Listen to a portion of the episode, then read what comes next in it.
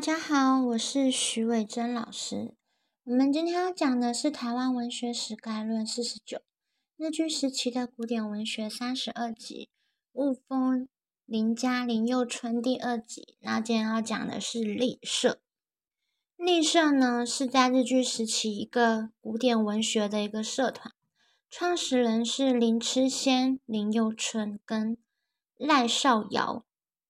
那活跃的期间呢，是明治三十五年（一九零二年前）到一九四三年日本禁止的时候。他创办的地点是台中厅雾峰区来源，就是今天台中县的雾峰乡。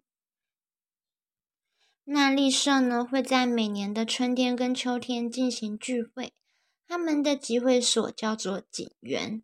那景园的建筑还矗立在这个台中市东区的大智路与东校路口附近。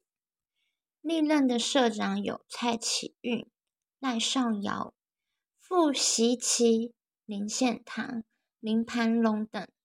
他们的作品有《立社第一集》《立社第二集》，还有《立社严格自略》《立社四十年严格自略》等等。那立社呢？它也是日据时期的三大诗社。哪三大诗社呢？分别是台北的银社、台中的立社，还有台南的南社。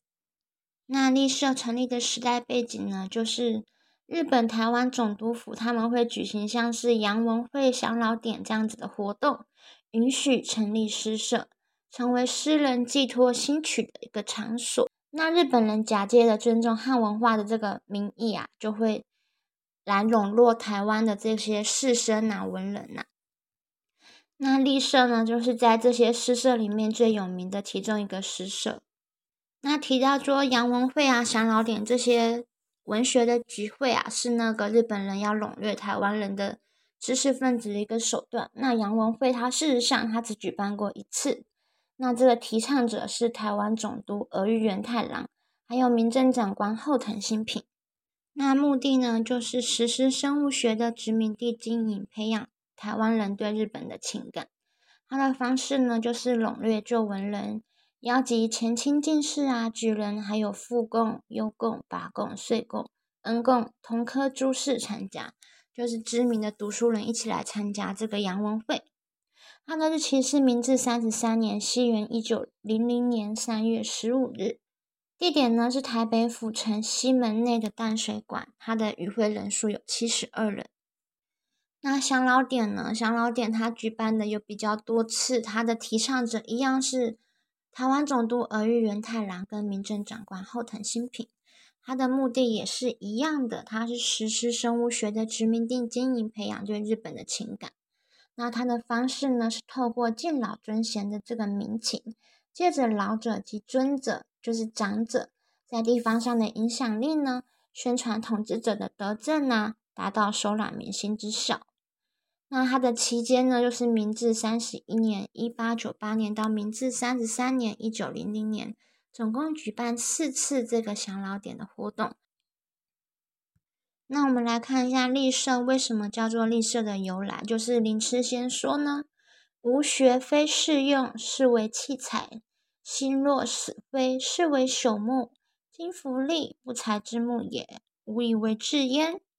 其有乐从无有者，治无志。”那这一段话呢，其实就是在讲说，无学非适用，就是我所学的不能够被这个世界的人所用。怎样的世界就是被日本统治的世界？日据时期的时候，他不能够被日本的官员所重用，所以他认为自己是器材，就是心若死灰，视为朽木。器材就是废弃的木材，不能拿来使用，不能拿来烧火。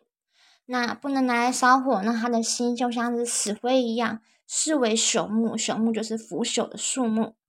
金福利不才之木也。今天呢，像是栗这样子的树木，它是不材之木，就是不会有人拿来用它来做材料的一种木头，无以为治焉，所以我就把这个当成我的标志了。那其有乐从无有者，至于至无至。那如果呢，有开心跟我一起就是相聚的人啊，有开心跟我一起交流的人呢，就可以跟我一起志同道合的，用这样子的立社这样子的名字呢，我们一起来进行一个文学的集会，这样子的意思。那成语叫做“书立庸才”。书立庸才这个成语呢，就是比喻平庸无用的人，常常作为自己的自谦词。那书立呢，它本身是两种树木，就是不成材的树木，不能够成为家具的那一种树木。那立社的发展呢，开端自凌迟先，是傅鹤亭的时候而具规模。那提兴后进的时候，最为有力的呢，就是林献堂。那立社这个社团是日据时期至战后初期台湾很重要的古典诗社。那梁启超呢，他就曾经来台，就是受到立社的邀请来台。那林佑春、林献堂等人呢，就受到梁启超的影响，因为梁启超他们在说一种不流血的革命，也就是文学的革命，所以呢，这个立社的社员他们就会从事民族运动。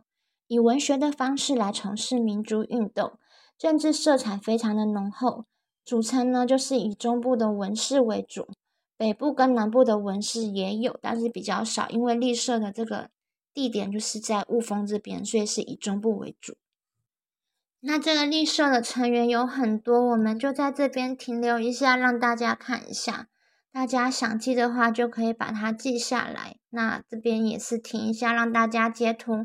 那比较重要的大概就是林家的人嘛，你们看，我们看到这边有很多姓林的，就是雾峰林家那边的人。那其中里面也有连横，那连横我们之前也有提过，就是连横他也是立社的成员，只是后来他因为有一篇文章就被立社给除名了。